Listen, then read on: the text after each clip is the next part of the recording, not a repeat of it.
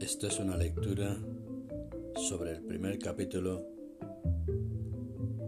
del libro Cuentos de la Alhambra,